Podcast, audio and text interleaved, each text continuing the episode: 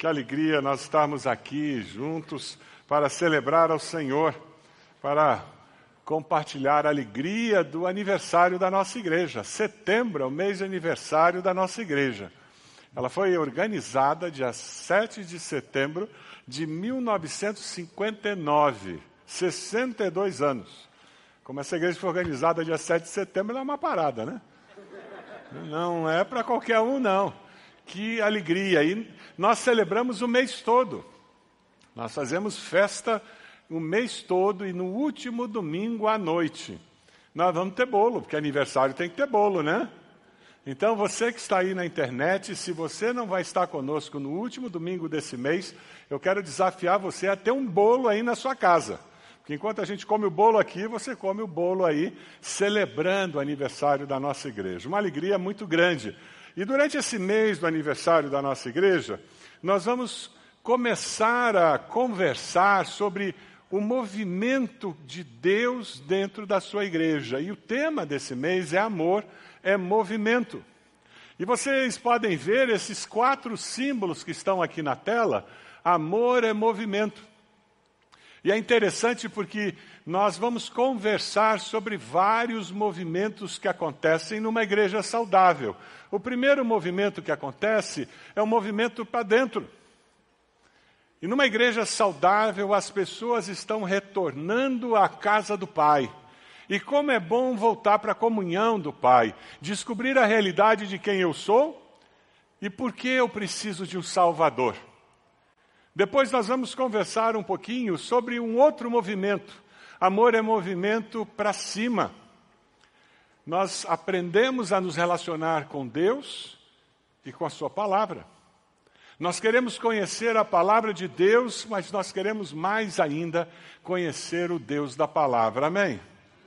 E uma igreja saudável é uma igreja que busca conhecer mais a Deus e que conhece a palavra de Deus. Mas existe um terceiro movimento, que é para o lado. Pastor Mateus deu uma, uma mexida nesse movimento agora e como foi gostoso a gente se movimentar para os lados. É comunhão relacionando-se com empatia e cultivando esse sentimento de pertencimento. Nós somos família, família de Deus. É por isso que nós temos pequenos grupos, é por isso que nós somos desafiados a servir juntos nos vários ministérios, porque isso trabalha em nós um senso de pertencer. Nós pertencemos a essa igreja. E nós queremos que você tenha no seu coração essa certeza, essa experiência. A quarta dimensão é a dimensão para fora. Nós chegamos na casa do Pai, fomos acolhidos pelo Pai, nós experimentamos a comunhão dos irmãos e Deus nos dá uma missão. Nós amamos como Cristo amou. Jesus foi a encarnação do Deus vivo que viveu entre nós. E hoje eu e você Somos o Cristo encarnado na vida das pessoas que convivem conosco. Então, o nosso desafio, depois que nós experimentamos a volta para a casa do Pai, o acolhimento do Pai, a bênção de viver como família de Deus, é ir lá fora contar para as pessoas desse amor do Pai. É, inseridos na sociedade, promovemos transformação como sal da terra e luz do mundo. Existem 7 bilhões de habitantes no planeta Terra. 7 bilhões de habitantes. Mais do que isso até. E essas pessoas precisam ouvir do amor de Deus. E esse movimento precisa começar no meu coração, na minha vida e, e se espalhar a todos os povos. Amém? Hoje nós vamos conversar sobre o primeiro movimento, o movimento para dentro descobrindo a realidade de quem eu sou e a realidade que eu vivo. Se você tem a sua Bíblia, por favor, abra lá em Lucas capítulo 15, a partir do versículo 11. Lucas 15, a partir do versículo 11. Lucas é o capítulo do achados e perdidos na Bíblia, né? Tem uma opção de coisa que foi perdida e que foi achada. E tem um filho perdido que foi achado. Lucas 15, 11 é o texto da parábola do filho pródigo. Quantos conhecem a parábola do filho pródigo aqui? Hoje nós vamos conversar não apenas sobre o filho pródigo, mas nós vamos conversar sobre os dois filhos da parábola. E depois que nós conversarmos sobre os dois filhos da parábola, vai ficar muito evidente para nós que o foco da parábola não são os filhos, é o pai. Eu gostaria que nós chamássemos essa parábola, ao invés de parábola do filho pródigo, que nós a chamássemos da parábola do pai amoroso. Porque é isso que é destacado nessa história que Jesus conta. Ele diz que um homem tinha dois filhos. E esses dois filhos viviam com ele. E o mais novo disse: Pai, cansei. Fui. Só que ele não foi embora, não. Ele chegou e disse: Eu quero a parte da minha herança. Já imaginou isso acontecer na sua casa? Eu quero a parte da minha herança. E aquele pai deu. E o filho foi para uma terra distante. E naquela terra distante ele gastou tudo que ele tinha levado. Ele não trabalhou para ganhar, ele não sabia quanto valia o que ele tinha. E quando ele está na miséria e vem uma fome naquela terra, o que, que acontece? Ele encontrou emprego. Ele encontrou alguém que o ajudou, mas ele foi cuidar de porcos. E enquanto ele cuidava de porcos, ele caiu em si. E o texto fala de uma maneira muito dramática esse cair em si e dizer: Eu vou voltar para o meu pai, os trabalhadores dele não passam necessidade como eu estou passando. Eu vou dizer para ele: pequei contra o céu, contra o Senhor, e eu quero ser um dos seus trabalhadores. E ele volta. Quando ele volta, ele descobre que o pai estava na beira da estrada, olhando para aquela estrada com o coração cheio de amor e de perdão. E quando o pai o avista, o texto diz de uma forma muito bela que o pai saiu correndo na direção dele, que o abraçou, mandou colocar anel, sandália, todos os símbolos de paternidade que ele podia dar para aquele filho, dizendo: Eu sou seu pai e você é meu filho. E ele diz: matem o cordeiro cevado, aquele, aquele novilho cevado, aquele animal que a gente guarda para ocasiões especiais, porque meu filho estava morto e agora vive. E enquanto estão celebrando, o que, que acontece com o filho mais velho? Ele estava no campo trabalhando, ele volta, ele vê aquela cena e diz o que, que está acontecendo. E o empregado explica a alegria do momento e ele fica irado, é o que o texto diz. De novo o pai amoroso aparece. Quem vai conversar com o filho mais velho é o pai amoroso. E ele diz: Meu filho, tudo que eu tenho é seu. Você está sempre comigo. E aquele filho não consegue celebrar a volta do irmão. Quando você lê essa parábola e reflete nela, você descobre alguns temas muito interessantes. Primeiro, que são dois filhos amados incondicionalmente pelo pai. Depois, você encontra o mais novo cheio de rebeldia e o mais velho cheio de justiça própria. Cheio de rebeldia e cheio de justiça própria. Ambos os dois estavam os dois filhos estavam entregues às paixões íntimas do coração deles, à natureza pecaminosa deles. Eu e você temos as mesmas dificuldades que esses dois filhos. Nós precisamos experimentar o amor incondicional de Deus. Nós cantamos aqui graça, favor imerecido. Se nós não estamos no extremo, normalmente estamos no outro. É interessante porque o Pai amoroso, ele conhece o coração humano. A imagem que Jesus passa com essa parábola do Pai amoroso é que ele sabe a nossa condição. Sim, nós somos pecadores. Sim, nós somos pecadoras. É verdade, todos nós. Por isso, todos nós precisamos de um Salvador. O Pai amoroso entende as inclinações do coração humano. Deus não está indiferente lá no céu, olhando para nós e querendo cobrar mais do que nós conseguimos ser ou fazer. Mas com graça Ele nos acolhe e com seu Espírito nos capacita para irmos além do que nós conseguimos ser e fazer quando estamos sozinhos. Talvez você com seus filhos precise expressar graça e misericórdia como pai amoroso. Porque sabe, os seus filhos são pecadores. Sabe por quê? Porque eles têm um pai e uma mãe pecadores. Eles são humanos, como vocês. Talvez você esteja lidando com um filho que tem tomado decisões erradas. Eu queria sugerir um livro, se você ainda não leu. Quando filhos bons fazem escolhas ruins. Leia esse livro. Esse livro vai ajudar você a aprender qual o seu papel na criação dos seus filhos. Como você pode abençoar aqueles que Deus colocou sob a sua liderança porque eles são pecadores. E aquele pai da parábola nos deixa de uma forma muito clara esse entendimento da misericórdia do Senhor que se renova a cada manhã. Hoje cedo começou tudo de novo. As oportunidades começaram de novo para mim e para você. O filho mais novo disse: Pai, quero a minha parte na herança. E assim ele repartiu sua propriedade entre eles. Aquele pai sabia que perderia dinheiro nessa decisão. Mas na parábola fica muito claro: o meu filho é mais importante do que os bens que eu tenho. Que lição para nós! E as nossas decisões serão baseadas na graça, na misericórdia e como eu posso ajudar o meu filho, a minha filha, a chegar ao potencial que Deus colocou dentro deles.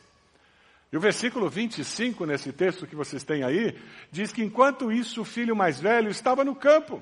Quando se aproximou da casa, ouviu a música e a dança. E eu contei o resto da história. É interessante que o mais velho estava trabalhando. O mais novo estava se arrependendo numa terra distante e o mais velho trabalhando, como ele sempre trabalhou, com muita responsabilidade, com muita dedicação. Ele era o que nós chamamos de bom filho. Ele não gastou dinheiro com prostitutas. Seu problema não era o que ele fez, o seu problema era o que ele não fez. A sua dificuldade estava ligada à atitude do seu coração. Enquanto preparava esse sermão, Deus trouxe um texto ao meu coração que eu queria compartilhar com vocês. Vamos ler juntos Mateus 7, 21, vai aparecer na tela. Nem todo aquele que me diz Senhor, Senhor, entrará no reino dos céus, mas apenas aquele que faz a vontade de meu Pai que está nos céus. Aquele filho mais velho era religioso de carteirinha, gente. Ele não perdia culto, entregava o dízimo, ele vivia com uma ética aceitável para alguém, filho do pai. E nos dias de hoje nós encontramos pessoas assim. São religiosos de carteirinha mas são pessoas que vivem firmados na justiça própria delas. Deus responde minhas orações porque eu sou bom, porque eu faço tudo direitinho. Deus tem que me curar porque, afinal de contas, eu entreguei dízimo todos os meses esse ano. Deus tem que responder, e eu tenho direitos, e direitos espirituais. Já encontrou pessoas assim?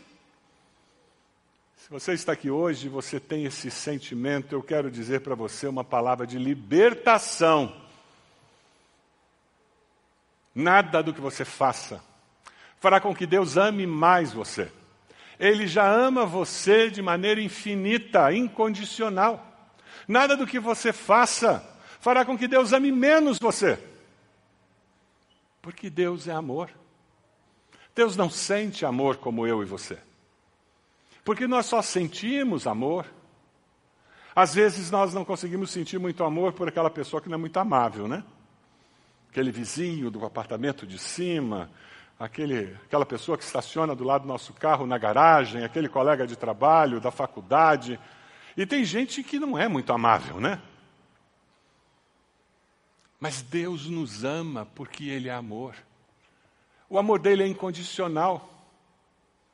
A pergunta é se você já veio para dentro do amor do Pai. Já se sentiu abraçado, acolhido. Deus sabe que as consequências do pecado na nossa vida é separação entre nós e Ele.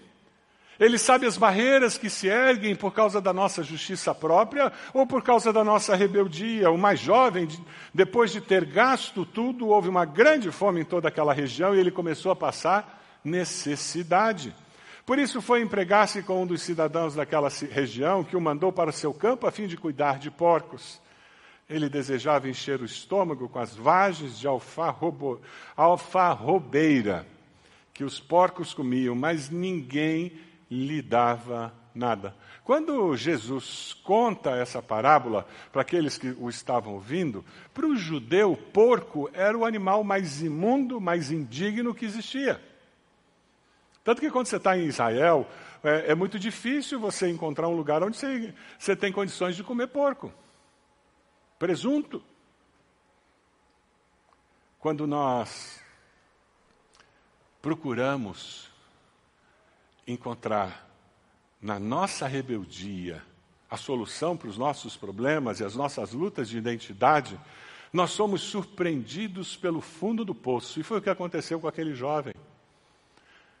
Contar que ele estava cuidando de porcos e ele queria ter o que os porcos tinham e nem isso ele tinha, era dizer: chegou no fundo do poço, acabou, não tinha mais para onde ir. Todos nós, um dia, temos que chegar a um momento como esse e dizer: chega, eu não fico mais desse jeito. Quem sabe hoje você vai tomar essa decisão, confessando Jesus como Salvador, recebendo o perdão dos seus pecados e experimentando a, a cura, a libertação que esse jovem experimentou nessa história.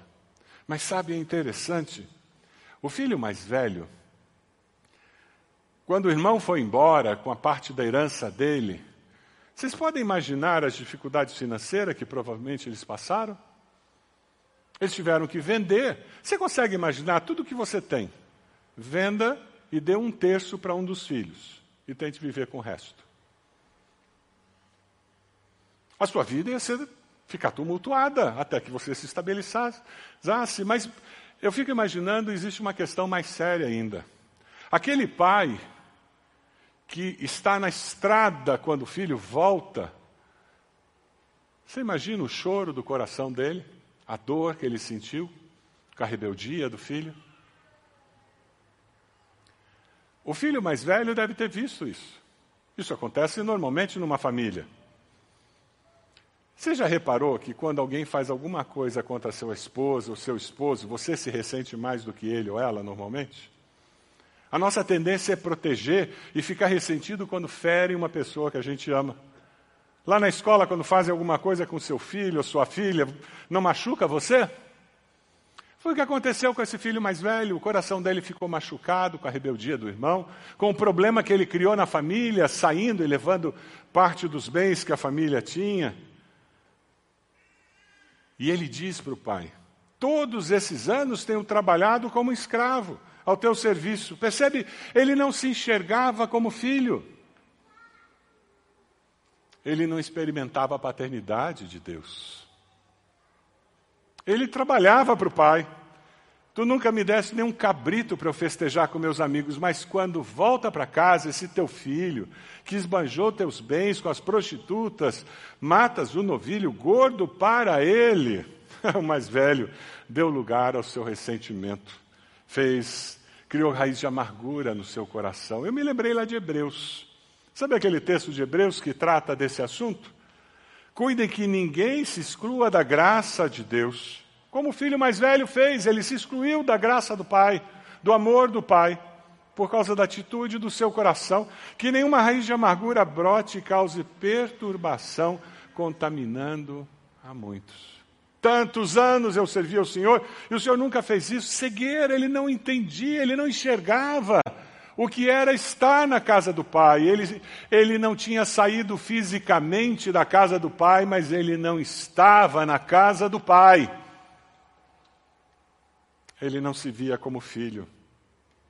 Ele não foi para uma terra distante, mas estava distante do coração do Pai. Quem sabe você hoje Continua vindo à igreja, continua se identificando como um cristão evangélico, mas você está longe da casa do Pai. aquela comunhão com Deus, com o Pai Celeste, aquele caminhar seguro da graça, do favor imerecido, do amor incondicional de Deus, você não vive.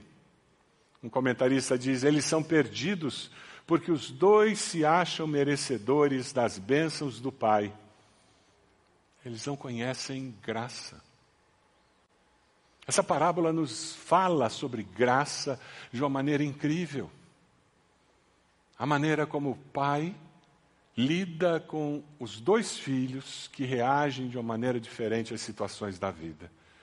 Se você está ressentido como esse filho mais velho, é bem provável que na sua mente venha perguntas como: por que, que eu não passei nesse concurso e Fulano passou?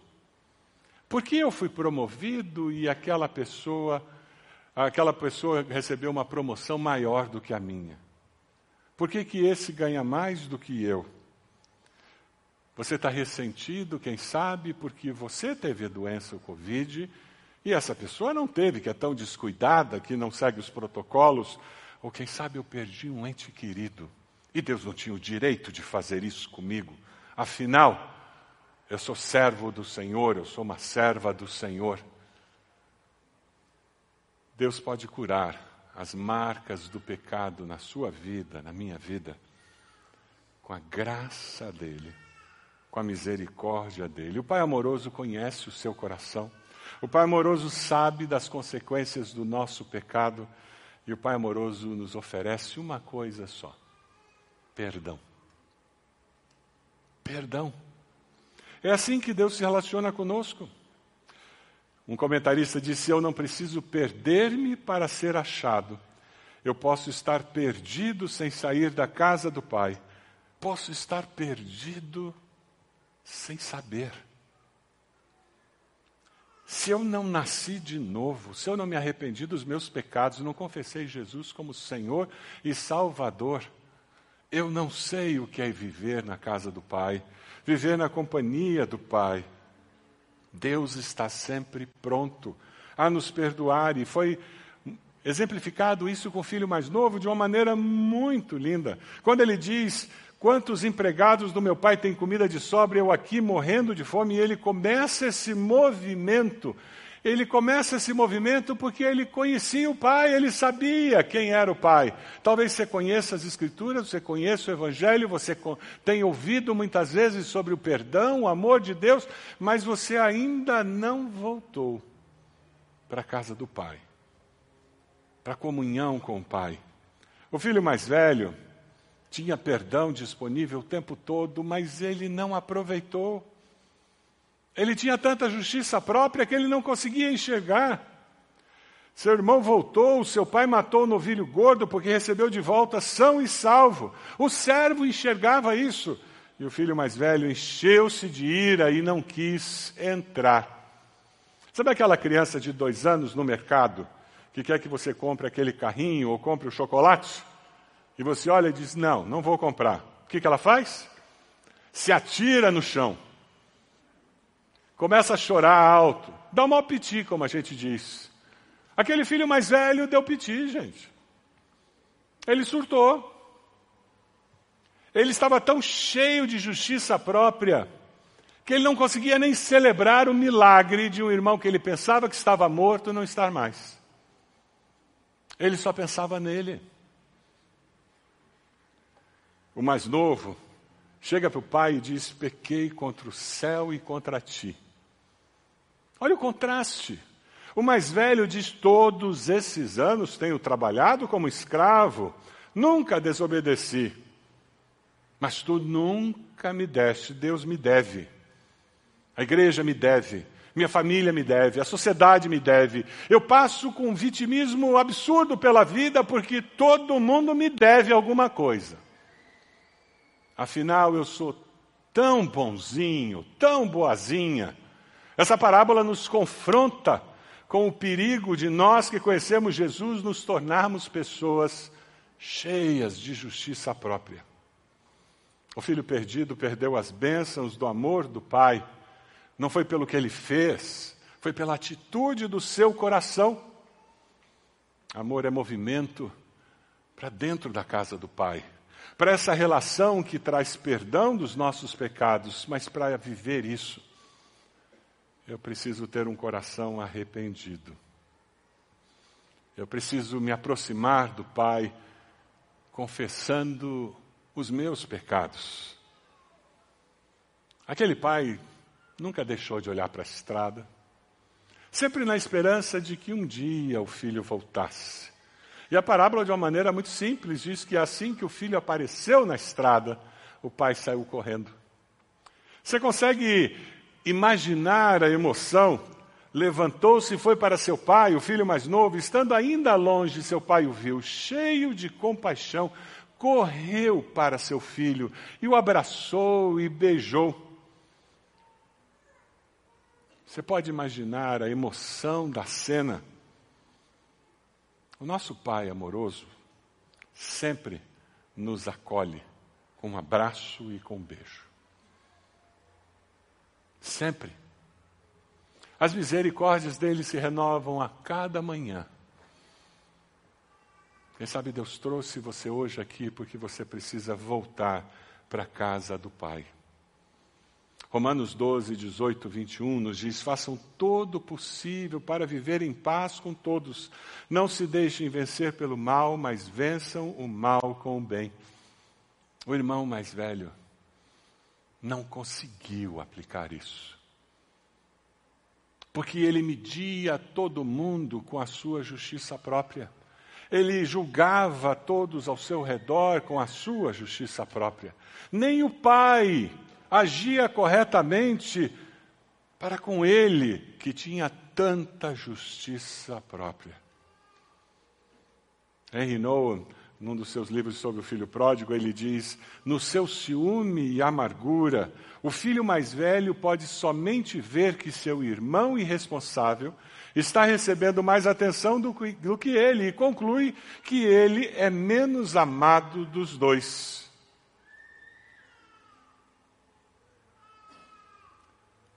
Quando o pai vai encontrar-se com o filho mais velho, tentando resgatá-lo também, como ele fez com o filho mais novo, ele foi até o filho. E a Bíblia diz que Deus busca adoradores. Mas Deus prova o seu amor para conosco em que Cristo morreu por nós, sendo nós pecadores antes de nós buscarmos a Deus. O pai disse para o filho no versículo 31: Meu filho, você está sempre comigo. Tudo que tenho é seu. Tudo que tenho é seu. Mas aquele filho mais velho não conseguiu. Ele não conseguiu libertar-se da amargura e da justiça própria para experimentar o amor de Deus. Dois filhos amados incondicionalmente pelo Pai amoroso.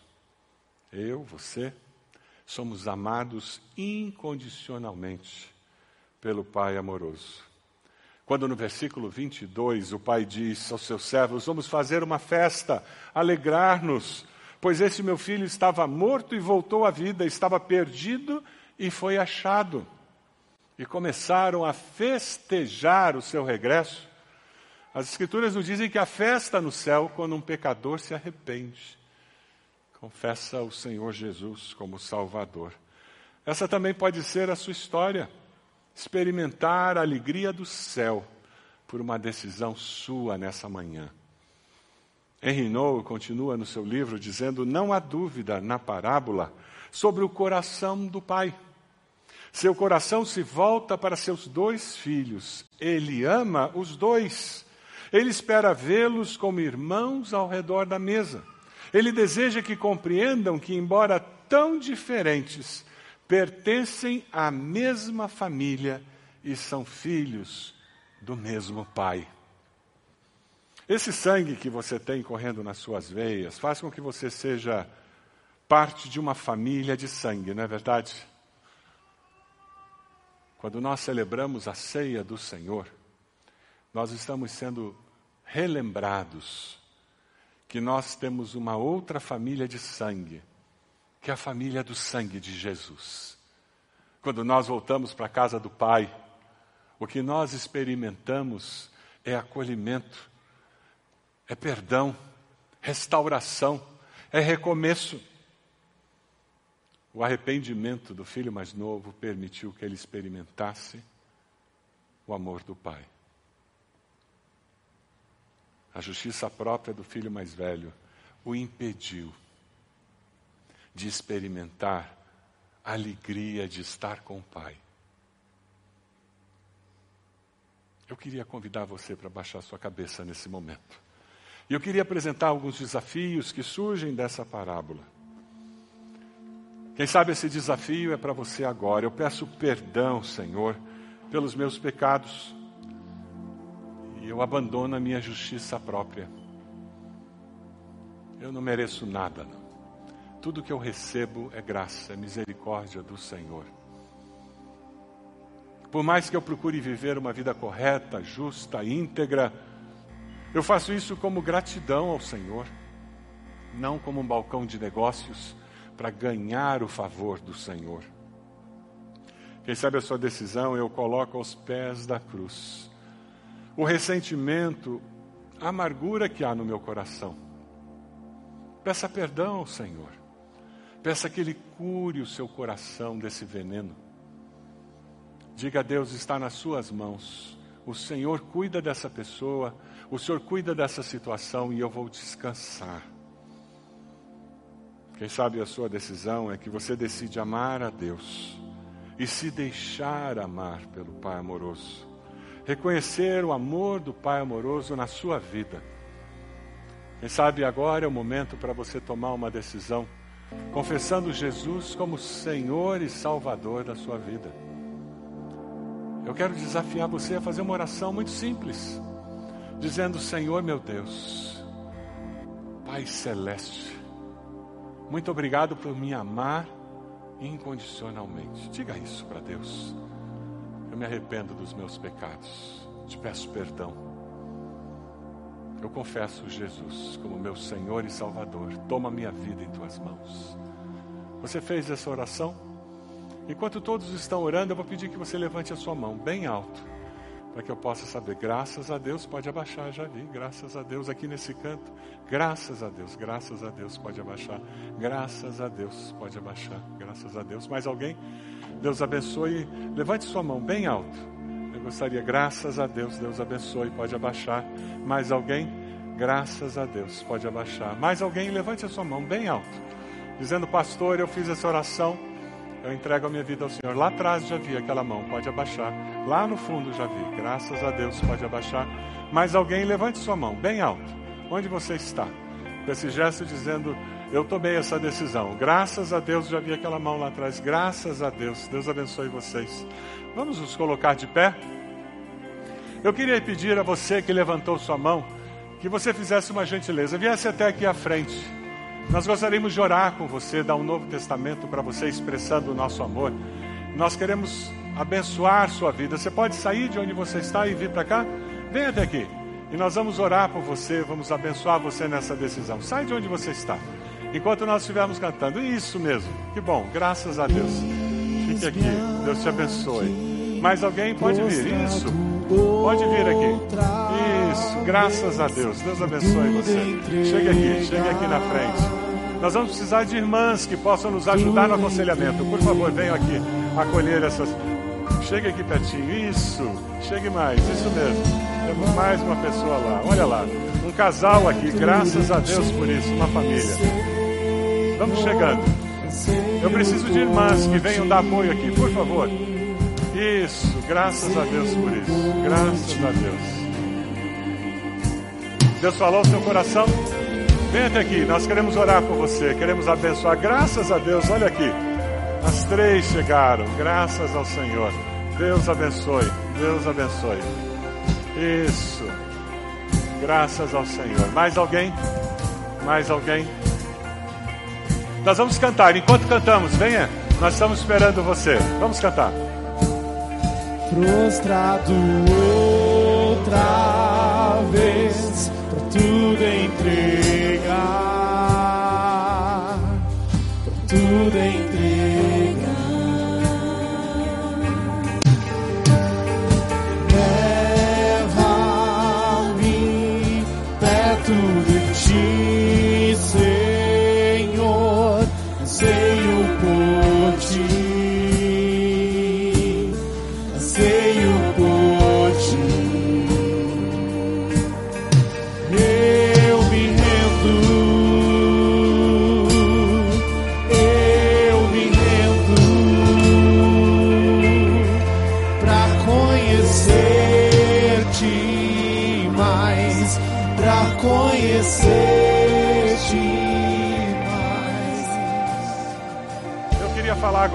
Você que está aqui e quem sabe está afastado da comunhão da igreja. Você, por alguma razão, ficou longe da família de Deus, a família de sangue, do sangue de Jesus. Eu quero convidar você para vir aqui à frente. Com esse gesto você vai estar dizendo: Eu quero voltar, eu quero voltar à comunhão, eu vou me envolver num grupo pequeno, eu vou servir a Deus, eu quero voltar a ter essa comunhão com os irmãos. Saia do seu lugar, venha até aqui e nós vamos orar por você, vamos abençoar você nessa decisão tão importante. Quem sabe é batismo e você precisa seguir ao Senhor Jesus através do batismo e você tem adiado isso. Venha até aqui. Nós queremos orar por você nessa decisão. Enquanto nós cantamos, saia do seu lugar, nós estamos esperando você.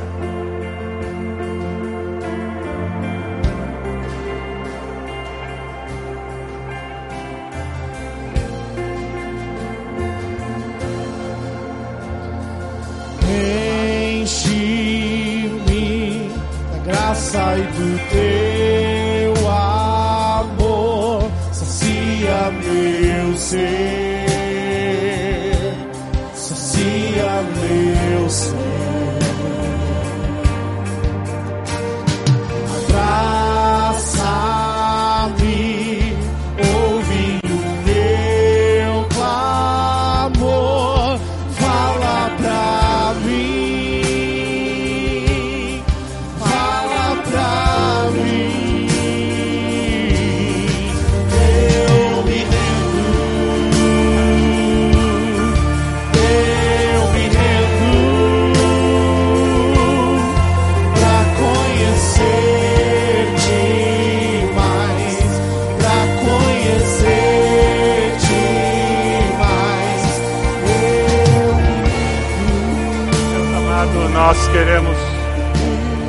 Deus amado, nós queremos te dar graças, porque o Senhor nos ama e esse teu amor nos constrange, Senhor. Ele é incondicional, ele é eterno, ele é infinito. Nós agradecemos ao Senhor. Ó Deus, como é bom viver com a segurança de que nós somos amados do Senhor. Pai amoroso, nós te damos graças por essas pessoas, irmãos e irmãs que vieram à frente, falando de uma decisão que tomaram ao lado de Jesus. Ó Deus, confirma com teu Santo Espírito essa decisão. Abençoa, Senhor, aqueles que estão dizendo: Eu quero voltar para a comunhão dos irmãos, eu quero voltar para a comunhão da igreja. Abençoa, Senhor. E, ó Deus, nos permita, como igreja, como família de Deus, a sermos bênção na vida de cada um desses. Ó Deus, nós te damos graças pelo teu grande amor. É no nome de Jesus que nós oramos. Amém. Amém.